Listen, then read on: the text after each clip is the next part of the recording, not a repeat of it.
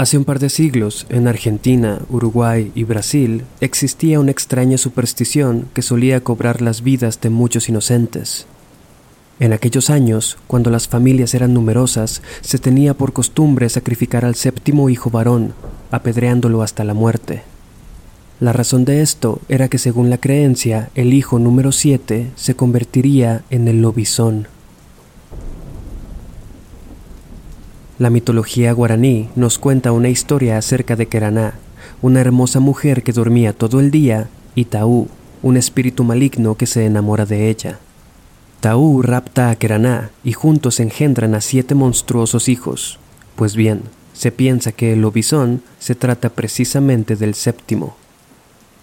El lobizón es una criatura muy parecida al hombre lobo, pero en mi opinión, con características más repugnantes. Tiene una apariencia híbrida, fusionando el cuerpo de un perro con el de un humano.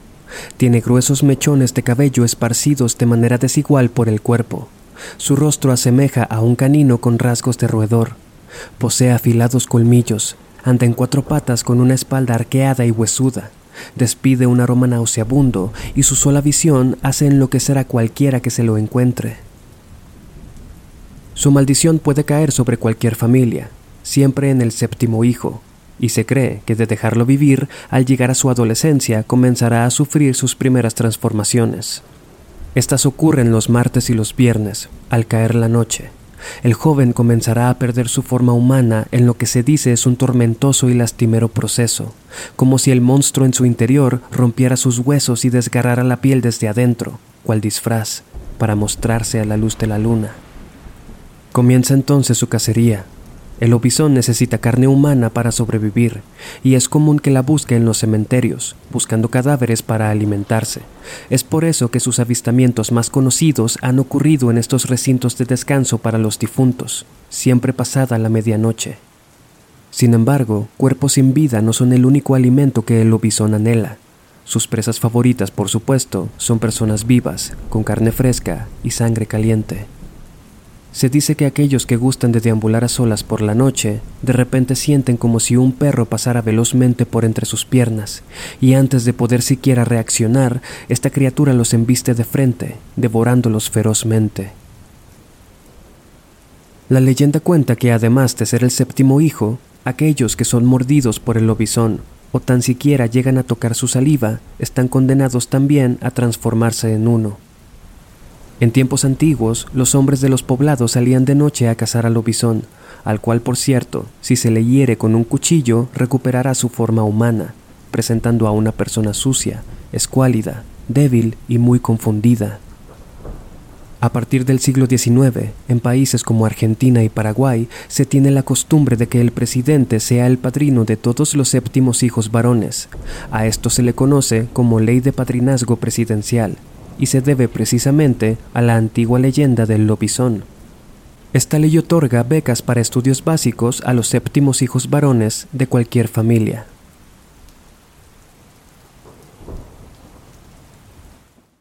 Te doy la bienvenida a Viernes de Terror. Yo soy Enrique Treviño. Comencemos. Para este episodio me puse en contacto con conocidos y seguidores de distintos países latinoamericanos, quienes tuvieron la amabilidad de responder y compartirme leyendas y mitos de sus lugares de origen. Quiero darles las gracias a aquellos que me ayudaron y me guiaron con la información que necesitaba. Me impresiona cuánto aprendí acerca de otras culturas. La leyenda del lobizón y otras cosas que se cuentan en Argentina me fueron compartidas por Oriana, a quien mando un abrazo hasta Buenos Aires. Por allá del año 1871, la ciudad de Buenos Aires sufría de una terrible epidemia de fiebre amarilla que cobraba decenas de vidas por día. Los cementerios existentes no se daban abasto, o por otro lado, no permitían que se exhumaran cadáveres ahí para evitar la propagación de la enfermedad. Por este motivo, el cementerio de la Chacarita fue inaugurado el 14 de abril de ese mismo año.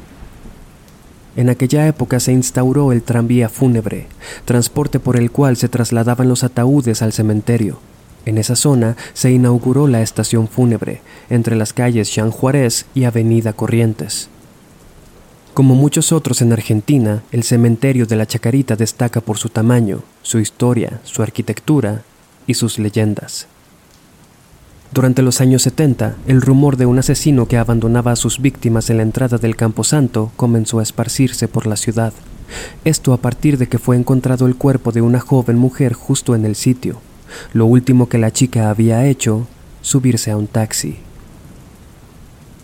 Desde aquel incidente, la gente evita a toda costa subir a estos vehículos en la entrada del cementerio, sobre todo de noche, esto porque no quieren ser las próximas víctimas del último taxi. Se cuenta que si estás de visita en el panteón, se te hace de noche y te subes al primer taxi que te aborde justo en la entrada, aquel será tu último viaje. Parecerá un carro como cualquier otro, pero conforme avances notarás que la temperatura en el interior comienza a descender de manera drástica, independientemente de la estación del año y de cuánto te abrigues. Pronto escucharás escalofriantes susurros distantes, pero que provienen de adentro del vehículo. Aquellas son las voces de las ánimas llamándote desde el más allá. Empezarás a sentirte débil a medida que el conductor comience a dirigirse de vuelta al cementerio. Para cuando regreses al punto de partida, ya no te encontrarás más en este plano, y tu cuerpo será depositado ahí donde te subiste en primer lugar. Aquellos que creen en esta leyenda sostienen su veracidad en el hecho de que ha habido sobrevivientes que dieron sus testimonios. Algunos incluso han dicho de qué tipo de carro se trata, un Ford Falcon, y que las placas tienen grabado el número 666. Una mujer contó que supuestamente había ido a visitar la tumba de su padre, cuando de noche salió y subió a un taxi. A los pocos minutos comenzó a sentir mucho frío, así que subió las ventanillas, pero la temperatura seguía bajando. Se acercó entonces al conductor para pedirle que encendiera la calefacción, pero este se trataba de un esqueleto. Espantada e incrédula, cuenta que en ese momento comenzó a escuchar los famosos susurros. En un instante volteó al retrovisor y vio que su reflejo mostraba una apariencia demacrada y cadavérica, como si estuviera poco a poco desvaneciéndose. Dice que en ese momento volteó por una de las ventanas y logró ver a su padre, quien la sacó de aquel trance y le ayudó a salir del espeluznante auto. Por supuesto, la idea de que esto sea real nos puede resultar absurda, pero lo cierto es que aquellos que habitan el barrio de la Chacarita aconsejan a los visitantes abordar un taxi unas cuadras más adelante del cementerio, solo por si acaso. No es del todo común que una ciudad tenga un cementerio en la lista de sus atractivos principales. Sin embargo, cuando dicho lugar representa un icono de cultura, historia y arte, se convierte en un imperdible para turistas y locales. Tal es el caso del cementerio de la Recoleta, ubicado en el 1760 de la calle Junín, en Buenos Aires. Construido en uno de los barrios más exclusivos y antiguos, este sitio alberga los restos de celebridades, presidentes, escritores, dramaturgos y, claro, fantasmas. El estilo de las tumbas, el tamaño y los acabados de las lápidas han hecho de este cementerio una especie de museo que se recomienda visitar si lo que se quiere es conocer un poco más sobre la historia de la ciudad. La Dama de Blanco es una de las historias paranormales más populares relacionadas con este lugar. Cuenta la leyenda que durante una caminata cerca del anochecer, un joven se encontró a una muchacha llorando en la entrada del panteón. Tenía un atuendo blanco y era sumamente hermosa. En un intento de caballerosidad, el joven se acercó a ella para ofrecerle consuelo. La mujer le dijo su nombre, Luz María, quien entre lágrimas y sollozos se frotaba los brazos y se inclinaba hacia adelante. Hacía mucho frío. El hombre, al notar esto, le cede su abrigo y la invita a tomar un café para que ambos se calienten. Luz María aceptó. Al calor de la cafetería La Veredita, hoy conocida como La Biela, ambos se sentaron en una pequeña mesita para conversar, o más bien, el joven hablaba para distraer a Luz María de lo que sea que la estuviera afligiendo. La muchacha se limitaba a sentir y sonreír de manera tímida. Entretanto, el joven no podía evitar sentirse más y más atraído por ella a medida que la miraba. Durante un prolongado y silencioso contacto visual, el joven no pudo resistirse más y se inclinó para robarle un beso Luz María reaccionó con asombro y rechazo e inmediatamente se levantó de forma brusca, derramando café sobre el abrigo prestado y salió corriendo. El joven, arrepentido, salió tras ella. Iba en dirección al panteón. Pudo verla entrar, aunque no se explicó cómo. A esa hora el lugar debía estar cerrado, pero eso no importaba en ese momento. Al llegar a la entrada se topó con el guardia, quien le negó el ingreso. El chico le explicó que había alguien dentro, pero el empleado replicaba no haber visto a nadie. Tras una breve discusión, el joven convenció al guardia de dejarlo entrar y buscar a la mujer. Tras dar vueltas y vueltas con las esperanzas de encontrarla casi perdidas, el joven notó algo en una tumba a la distancia. Se acercó y llegó a un mausoleo en donde yacía su abrigo. Lo recogió y notó que ahí estaba la mancha de café del incidente que había ocurrido minutos atrás. Miró alrededor, pero no había nadie más que él y el guardia. Alzó la vista y vio a quién le pertenecía aquella tumba. Luz María García Belloso. Cuando escuché esta historia me pareció impresionante lo similar que es a una de las leyendas más populares de mi país, México. Una historia que cuenta de un hombre que conoce a una chica en un baile y le ofrece su chamarra por el frío. Luego la mujer se despide pero olvida devolver la prenda, y cuando el hombre investiga su domicilio para recogerla, con la intención de volverla a ver, se entera de que la mujer lleva años muerta. Me pregunto si en tu país existe una parecida, y si es así, me gustaría conocerla.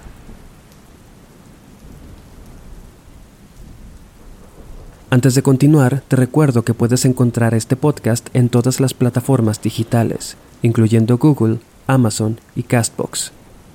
Si disfrutas este contenido, agradecería mucho que lo calificaras con 5 estrellas y que te suscribas a mi canal de YouTube. Encuentra el enlace en la descripción.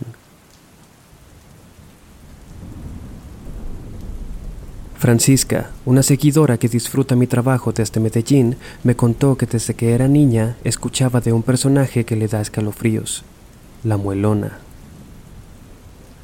Durante la época colonial se cuenta, debido a la conquista, que llegaban muchas mujeres españolas al Nuevo Mundo, y así como los hombres hacían su fortuna a base de prácticas que muchos consideran reprobables.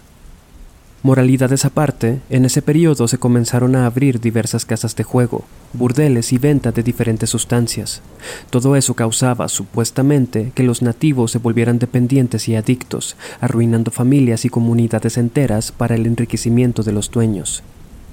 Desde España llegaron muchos gitanos también, y comenzaron, según investigué, a introducir sus servicios de adivinación con herramientas como el oráculo y el tarot. Pues bien, hubo una mujer muy famosa a quien se le conocía como la maga, una gitana de grandes dones para las tiradas de naipes, la lectura de mano, con una belleza que muchos deseaban y una lengua sumamente seductora. Comenzó a hacerse cada vez más popular y su clientela crecía diariamente. Entonces la maga decidió expandir su negocio.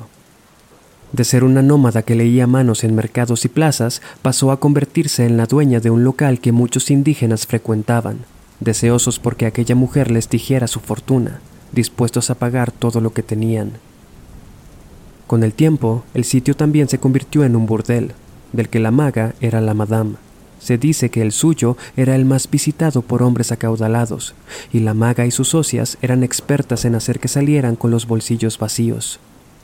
Un sitio lleno de enfermedades venéreas, alcohólicos y consumidores de opio, donde la estafa y el crimen era la rutina diaria, y la maga disfrutaba de ser quien controlaba todo aquello. Se dice que era despiadada con sus empleadas, a quienes apenas pagaba una miserable parte de lo que generaban y solía castigar violentamente a cualquiera que la cuestionara o intentara robarle. Y como todos creían que realmente tenía poderes mágicos, nadie se atrevía a encararla. Pasaron así los años hasta que la maga murió.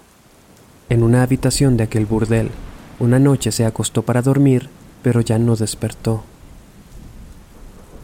Con su fallecimiento, las labores del sitio se detuvieron. Las empleadas se sintieron libres al fin para irse, y por lo tanto los clientes dejaron de acudir. Sin embargo, una de las muchachas más cercanas a la maga decidió quedarse una noche, esto con el fin de recoger todo lo de valor que pudiera, joyas, vestidos, perfumes y otras pertenencias de la difunta. Así lo hizo, Aquella noche comenzó a revisar cajones, roperos, alacenas, etc. Pero antes de que pudiera salir con su botín, una bandada de murciélagos entró por las ventanas de golpe. Eran tantos que era imposible ver. La casa estaba cubierta por una masa negra que se movía agitadamente y un ensordecedor estruendo por los chillidos. La muchacha tuvo que arrastrarse por el suelo para poder salir, dejando sus tesoros atrás y corrió a contar a las autoridades lo que había pasado. Se optó por demoler aquella casona y ahí comenzó el terror. Se dice que el fantasma de la maga ahora tiene la forma de la muelona, una mujer muy bella pero con una dentadura enorme y afilada, capaz de destrozar desde una persona hasta un caballo. Se cuenta que este espectro deambula por las calles de noche, buscando hombres lujuriosos y apostadores que anden malgastando su dinero en lugar de atender a sus familias. Algunas personas afirman que la muelona puede entrar en casas donde viven este tipo de sujetos para hacerlos trizas con sus temibles dientes. Dicen que sus horas preferidas para salir son entre las 6 de la tarde y las 9 de la noche, cuando los campesinos suelen ir camino a sus casas después de la jornada. A estos se les aparece a las orillas de los senderos o detrás del tronco de un árbol, atrayéndolos con su impresionante atractivo pero una vez que están lo suficientemente cerca, deja ver su espeluznante dentadura, separando sus quijadas de manera antinatural y aniquilando a su presa en cuestión de segundos. Pablo me compartió una pequeña historia sobre el lugar donde nació, Guatemala. Un país que personalmente me parece muy similar a México en cuestión de cultura e historia. Incluso se dice que la leyenda de la Llorona, que tanto se cuenta en México, tiene sus orígenes en Guatemala, y según lo que investigué, sí existe una versión bastante similar. El Cementerio General de Guatemala, según me platica Pablo, es uno de los lugares con mayor actividad paranormal. Construido a principios del siglo XIX, este sitio alberga los restos de personajes ilustres y es uno de los más grandes de Latinoamérica. Sin embargo, la historia que me compartió no tiene que ver con este panteón, sino con uno de los barrios más icónicos del país, ubicado en el centro histórico de la capital, Guatemala, el barrio de la Recolección. Es uno de los más antiguos y populares debido a su historia y tradiciones. Aquí las procesiones y eventos de Semana Santa atraen a gente de todas partes, y también cuenta con una de las iglesias más notorias de la ciudad, la Iglesia de la Recolección o Parroquia del Santísimo Nombre de Jesús. En este barrio se aconseja ser muy cuidadoso por la noche, ya que puede ser testigo de la procesión de los penitentes. Con una descripción que me recordó a la Santa Compañía, los penitentes son un grupo de almas que deambulan por las calles de este barrio por las noches, vistiendo hábitos con capuchas negras y sosteniendo una vela encendida cada uno. No se sabe el origen de esta leyenda, pero algunos creen que se remonta a cuando aquella parroquia fue trasladada a ese barrio, en el año 1776. Las señoras mayores dicen que son ánimas en pena, condenados por pecados que cometieron en vida y que vagan con la esperanza de un día poder ascender al cielo, por lo que se ponen a rezar mucho cuando los ven. Aquellos que han sido testigos de esta aparición dicen que se pueden escuchar rezos y lamentos entre los penitentes, pero que no se puede entender lo que dicen, además de haber visto a algunos flagelarse mientras caminan. Cuenta la historia de un hombre que andando de noche por la calle se los encontró, y uno de ellos se le acercó y le entregó la vela encendida. El hombre se la llevó a su casa y a la mañana siguiente ésta se había convertido en un hueso. La madre del sujeto le urgió a esperar esa misma noche a que los penitentes volvieran a pasar y que lo devolviera. Así lo hizo, y según cuentan, aquel penitente de la noche anterior se le volvió a acercar. El hombre le extendió el brazo con el hueso en la mano para entregárselo, pero el espectro lo tomó con la muñeca con una mano esquelética, aunque muy fuerte, y se lo llevó con el resto de la procesión. Nadie lo volvió a ver.